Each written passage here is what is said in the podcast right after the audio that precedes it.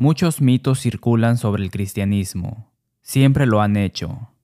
De hecho, cuando el apóstol Pablo habló en su defensa a los líderes judíos en Roma, ellos dijeron de la iglesia, en Hechos capítulo 28 versículo 22, porque de esta secta nos es notorio que en todas partes se habla contra ella. Los primeros emperadores romanos hablaron de los cristianos, uno, como incestuosos, porque todos se llamaban hermanos y hermanas. Dos, como ateos, porque rechazaron los muchos dioses de los paganos.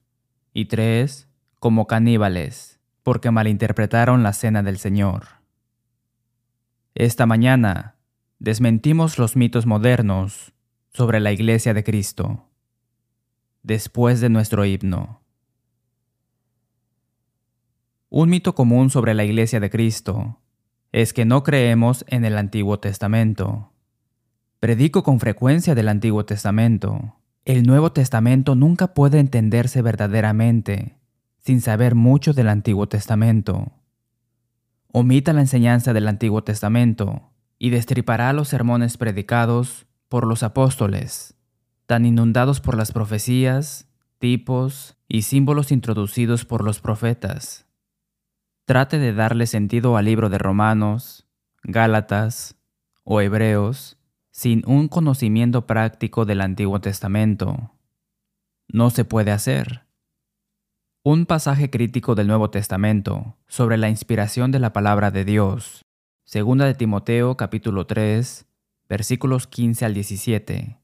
Destaca la autoridad y autenticidad de todas las escrituras, y que desde la niñez has sabido las sagradas escrituras, las cuales te pueden hacer sabio para la salvación por la fe que es en Cristo Jesús. Toda la escritura es inspirada por Dios y útil para enseñar, para redarguir, para corregir, para instruir en justicia, a fin de que el hombre de Dios sea perfecto, enteramente preparado para toda buena obra. El énfasis se pone en que toda la escritura es inspirada por Dios, a fin de que el hombre de Dios sea perfecto, enteramente preparado para toda buena obra. El apóstol Pablo señala que Timoteo conoce las sagradas escrituras desde niño. Durante la infancia de Timoteo, él no pudo haber leído las escrituras del Nuevo Testamento, porque ninguna de ellas había sido escrita. En los Evangelios, Jesús se refirió repetidamente a las profecías del Antiguo Testamento como escritura, porque escrito está. Encontramos a Jesús diciendo esto quince veces solo en Lucas. La escritura es aquella escrita por inspiración. El apóstol Pedro escribe con respecto a los escritos del apóstol Pablo en 2 de Pedro capítulo 3, versículo 16. Casi en todas sus epístolas, hablando en ellas de estas cosas, entre las cuales hay algunas difíciles de entender, las cuales los indoctos e inconstantes tuercen, como también las otras escrituras. Leemos en 1 de Timoteo capítulo 5 versículo 18, pues la escritura dice, no pondrás bozal al buey que trilla, y digno es el obrero de su salario. Ambas referencias indican que el predicador del Evangelio es digno de apoyo financiero. La primera es una cita del Antiguo Testamento, Deuteronomio capítulo 25, versículo 4, y es parte del argumento del apóstol Pablo en 1 de Corintios capítulo 9, versículo 9. La cita, el obrero es digno de su alimento o salario, está tomada del Nuevo Testamento, Mateo capítulo 10 versículo 10 y Lucas capítulo 10 versículo 7. Las escrituras consisten en escritos tanto del Antiguo como del Nuevo Testamento. Entonces, ¿por qué algunas personas piensan que los miembros de la Iglesia de Cristo rechazan el Antiguo Testamento. Muchas personas sin darse cuenta de la diferencia entre el Antiguo y el Nuevo Testamento tratan estas dos secciones principales de la Biblia de la misma manera cuando se trata de la salvación, la adoración, etc. Este error crítico resulta en muchos errores religiosos en la actualidad. El profeta nos dice en Jeremías capítulo 31, versículos 31 al 34, que el nuevo pacto que Jesús introduce no será como o conforme a o diferente del pacto que existía entonces. Nosotros vivimos bajo las bendiciones muy superiores del Nuevo Testamento.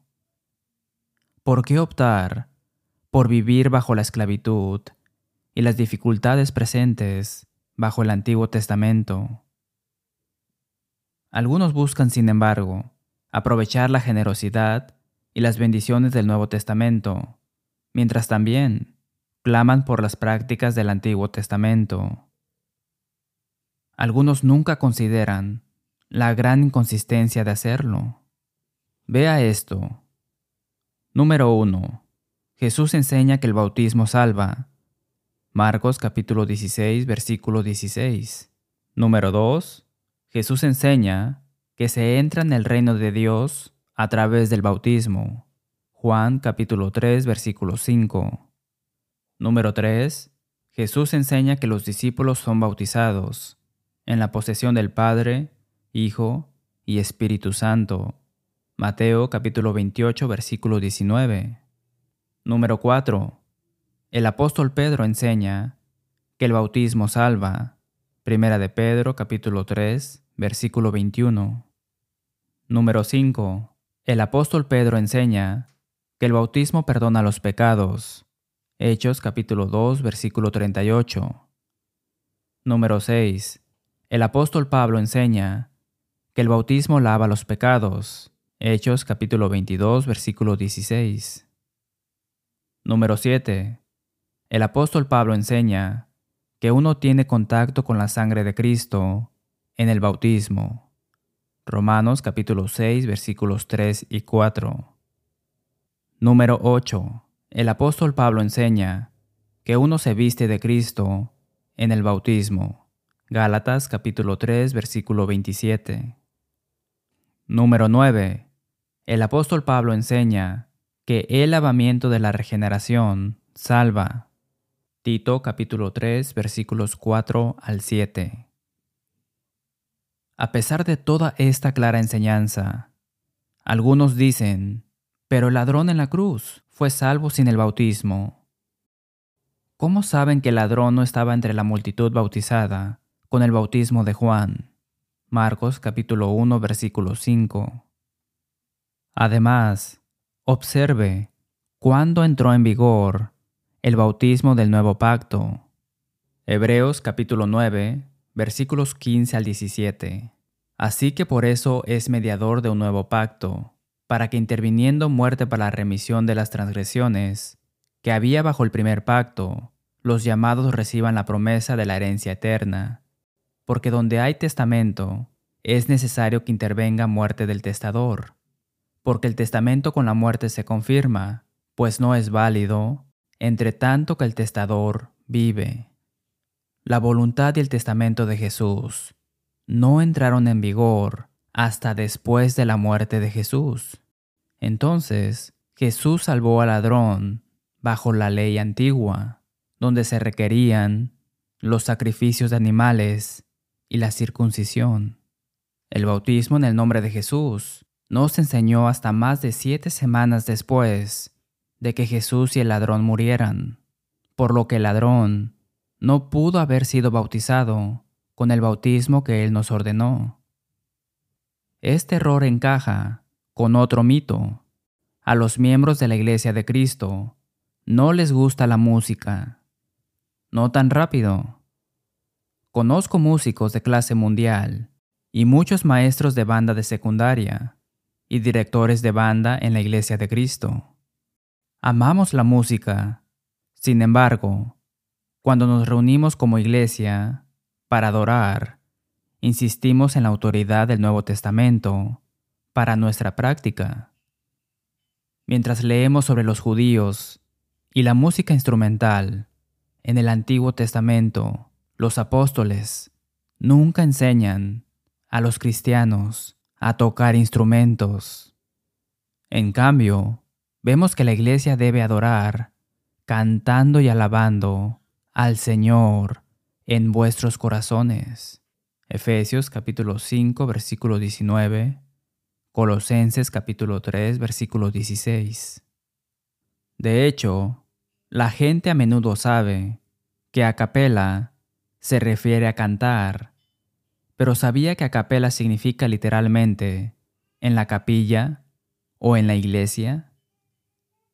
Una gran cantidad de historiadores y enciclopedias nos dicen que ninguna iglesia usó instrumentos en la adoración durante cientos de años después de que se estableció la iglesia. ¿Por qué no? Porque el Nuevo Testamento no lo enseñó y porque los primeros cristianos asociaron los instrumentos con el culto pagano y el judaísmo que habían dejado atrás. A pesar de que los instrumentos fueron introducidos por el Papa Vitaliano en el año 666 después de Cristo, según las cámaras, bóvedas y las nuevas enciclopedias internacionales, el destacado cardenal católico Cajetán dice en el siglo 1500 que la iglesia no usaba órganos en la época de Tomás de Aquino, siglo XIII por lo que hasta el día de hoy la Iglesia de Roma no los usa en presencia del Papa. La disciplina interna de Dios, las Escrituras, supera todas las disciplinas humanas que rechazaron este tipo de instrumentos. Hay una nota interesante sobre el Salmo 150, versículo 3, en la Biblia de Ginebra, 1599 exhortando al pueblo solamente a regocijarse en alabar a Dios. Hace mención de aquellos instrumentos que por mandato de Dios fueron designados en la ley antigua, pero bajo Cristo el uso de los mismos ha sido abolido. Juan Calvino, quien fundó las iglesias reformadas y presbiteriana, escribió los instrumentos musicales para celebrar las alabanzas de Dios no serían más adecuados que la quema de incienso, el encendido de lámparas y la restauración de las otras sombras de la ley. El comentarista Adam Clarke, quizás el metodista más famoso, dice, Estimo y admiro la música como ciencia, pero abomino y aborrezco la música instrumental en la casa de Dios. Charles Spurgeon, el famoso predicador bautista del siglo XIX, dijo que los instrumentos musicales eran rechazados y condenados por todo el ejército de teólogos protestantes, excepto por los luteranos y los anglicanos. La gente nos mira cantando y dice, ¿en qué pensaré ahora? Pero lo nuevo en las iglesias no es música a capela, sino acompañamiento instrumental. Otro mito sobre la iglesia de Cristo es que no creemos en la gracia. No es cierto. La gracia de Dios es, por supuesto, su favor, buena voluntad o bondad y un producto del gran amor de Dios. La gracia es recibir algo que no mereces, y la misericordia no es recibir lo que sí mereces. No merecíamos el sacrificio del Hijo sin pecado de Dios para redimirnos, pagar el precio y rescatarnos de la pena de nuestros pecados. La Biblia enseña que somos salvos por gracia, pero nunca enseña que somos salvos solo por gracia. Gran diferencia. Leemos en Efesios capítulo 2 versículo 8, porque por gracia sois salvos por medio de la fe, y esto no de vosotros, pues es don de Dios. Los cristianos entienden que sin este regalo de sacrificio, nadie podría estar justificado ante Dios. Romanos capítulo 5 versículos 20 y 21. Pero la ley se introdujo para que el pecado abundase. Mas cuando el pecado abundó, sobreabundó la gracia, para que así como el pecado reinó para muerte, así también la gracia reine por la justicia para vida eterna, mediante Jesucristo Señor nuestro. Gracias a Dios, que en nuestra era la gracia reina por Jesucristo. Pero ¿por qué la confusión? ¿Por qué algunas personas dicen que los miembros de las iglesias de Cristo no creen en la gracia? Quizás porque los miembros de la iglesia de Cristo se oponen con vehemencia a lo que Dietrich Bonhoeffer llamó gracia barata. Es tan importante para los cristianos discernir entre la gracia genuina y la gracia barata, como lo es distinguir entre la fe viva y la fe muerta. Santiago capítulo 2. De hecho, inmediatamente después del poderoso pasaje sobre la gracia, de Romanos capítulo 5, versículos 20 y 21, el apóstol aborda la preocupación de que los creyentes puedan malinterpretar el propósito de la gracia.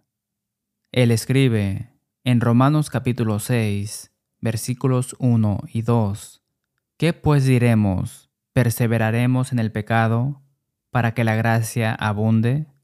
En ninguna manera porque los que hemos muerto al pecado, ¿cómo viviremos aún en él? El hecho de que la gracia de Dios sea lo suficientemente amplia para cubrir cualquier pecado y tantos pecados como podamos cometer, no significa en absoluto que el cristiano puede ser indiferente hacia el pecado y como si pecar fuera una forma más de magnificar la gracia de Dios. No, demasiados creyentes profesantes van allí o piensan así. El Espíritu usa un lenguaje similar en Judas capítulo 4 para advertir contra este abuso de la gracia de Dios, porque algunos hombres han entrado encubiertamente, hombres impíos, que convierten en libertinaje la gracia de nuestro Dios. Cuando Dios advierte en contra de convertir la gracia de Dios en libertinaje, reprende al creyente que explota la bondad de Dios al pasar este hermoso rasgo celestial a través del lodo y la suciedad de la mundanalidad y el pecado. Esta palabra traducida como libertinaje lleva la idea de una ausencia de control o indiferencia hacia decir no al pecado. Permisividad. Y lamentablemente, así es exactamente como algunos interpretan la gracia de Dios, como darle a uno la libertad de continuar como quiera, sin ninguna consecuencia. La gracia de Dios, por el contrario, debe producir un aprecio tan profundo por lo que Jesús ha hecho por nosotros, que nos esforcemos celosamente por vivir vidas santas en honor a Él. Cuando los miembros de la Iglesia de Cristo mantienen en alto el estándar bíblico de caminar en la luz, aquellos que disfrutan de la gracia barata hablan en contra o menosprecian a aquellos de nosotros que nos aferramos a la gracia genuina Hablan como si no creyéramos en la gracia de Dios, en absoluto. Mito desmentido. Somos salvos por la gracia, pero la gracia demanda una transformación que lleva a una sumisión de todo corazón. Estamos llamados a ser santos. Primera de Pedro capítulo 1 versículos 15 y 16 sino como aquel que os llamó es santo, sed también vosotros santos en toda vuestra manera de vivir, porque escrito está, sed santos, porque yo soy santo. Otro mito que escuchamos de vez en cuando es que los miembros de la Iglesia de Cristo creen que las mujeres son inferiores. Oh no. Un mito similar. El apóstol Pablo era un misógino, antifeminista y estaba loco por las mujeres. Ambas ideas son demostrablemente falsas. Estos malentendidos se desarrollan, uno, porque las personas no están familiarizadas con la enseñanza del Nuevo Testamento sobre el papel de la mujer. O dos, saben lo que enseña el Nuevo Testamento, pero no tienen una alta visión de la inspiración que podemos escoger y elegir lo que haremos.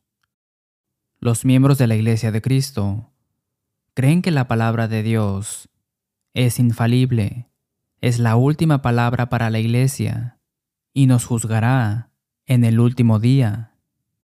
Dicho de otra manera, los miembros de la Iglesia de Cristo creen que Dios inspiró plenamente cada palabra de las Escrituras. Esta convicción no admite gustos personales. La creencia en la inspiración no se dobla para adaptarse a la cultura ni puede modificarse para ajustarse a las prácticas de amigos o familiares. Jesús tenía en alta estima a muchas mujeres con las que interactuaba en su ministerio. María y Marta eran muy amigas. Cuando los apóstoles lo abandonaron y huyeron, muchas mujeres devotas, Mateo capítulo 27, versículo 55, se quedaron con él hasta el final. María Magdalena y otras mujeres fueron las primeras en ver al Señor resucitado. A pesar de su lugar especial en el ministerio de Jesús, ninguna de estas mujeres nobles fue nombrada apóstol, ninguna de ellas escribió ningún libro del Nuevo Testamento. Las mujeres tienen el mismo valor que los hombres, pero Dios les ha asignado roles o papeles diferentes. Notemos en 1 Corintios capítulo 11 versículo 3, versículos 8, 9, 11 y 12. Pero quiero que sepáis que Cristo es la cabeza de todo varón, y el varón es la cabeza de la mujer, y Dios la cabeza de Cristo porque el varón no procede de la mujer, sino la mujer del varón, y tampoco el varón fue creado por causa de la mujer, sino la mujer por causa del varón. Pero en el Señor, ni el varón es sin la mujer, ni la mujer sin el varón. Porque así como la mujer procede del varón, también el varón nace de la mujer, pero todo procede de Dios. La mujer piadosa no debería ofenderse más al leer el hombre es la cabeza de la mujer que Jesús al saber que Dios es la cabeza de Cristo. Cristo no es inferior al Padre, sino que tiene un papel diferente. Del mismo modo, la mujer no es inferior al hombre, sino que tiene un papel diferente. Comprenda esto.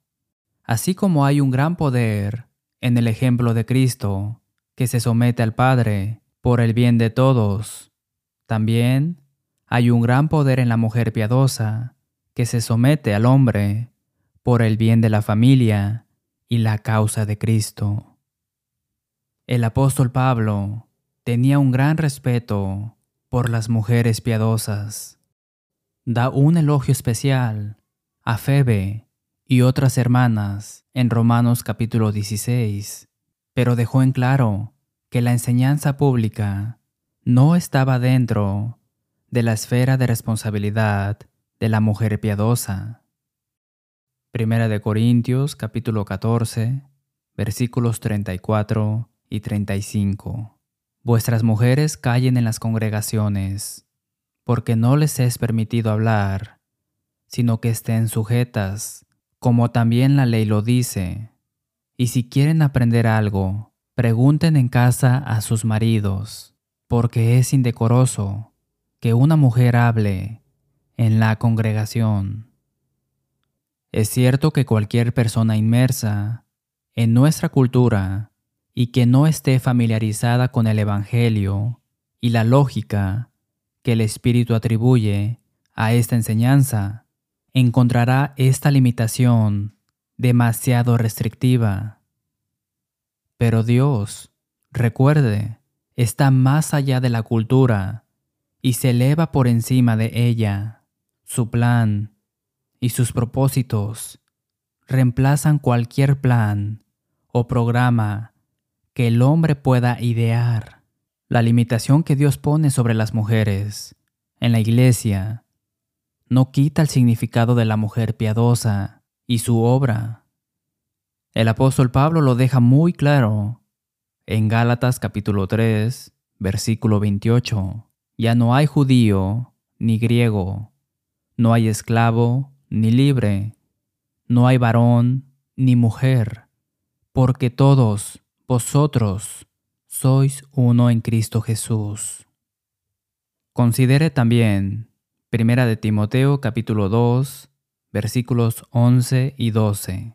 La mujer aprenda en silencio, con toda sujeción, porque no permito a la mujer enseñar, ni ejercer dominio sobre el hombre, sino estar en silencio.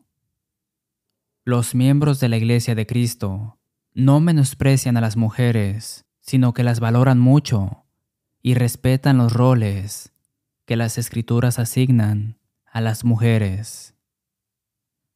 Mito, puedes ir al cielo sin tener nada que ver con la iglesia. Aprendemos en Efesios capítulo 1, versículos 22 y 23, que el cuerpo de Cristo es la iglesia de Cristo. Aprendemos unas páginas más adelante, en Efesios capítulo 5, versículo 23, que Jesús es el Salvador del cuerpo, el Salvador de la iglesia. Entonces, si usted quiere ser salvo, es mejor que entre en el cuerpo de Cristo, que es la iglesia. Jesús les recordó a los ancianos de Efesios, en Hechos capítulo 20, versículo 28, apacentar la iglesia del Señor, la cual él ganó por su propia sangre. Jesús compró la iglesia con su sangre. Los que quieren disfrutar de la vida eterna deben ser añadidos a la iglesia por el bautismo. Hechos capítulo 2, versículos 38 al 47, Mateo capítulo 28, versículo 19. Contáctenos para que podamos ayudarle. Volveremos para una palabra final después de nuestro himno. Gracias por ver y sintonizar dejando que la Biblia hable. Oramos para que haya escuchado a Dios hablarle a través de su palabra. Llámenos para obtener una copia gratuita del número 1394, Desmintiendo mitos sobre la Iglesia de Cristo. También ofrecemos el curso de estudio bíblico, La verdad libera, sin cargo alguno. Visite letthebiblespeak.com para ver videos, escuchar audios o leer transcripciones del programa en nombre de las congregaciones enumeradas en breve, decimos con el apóstol Pablo, cuando escribió en Romanos capítulo 16, versículo 16, Os saludan todas las iglesias de Cristo. Hasta la próxima semana y que Dios le bendiga.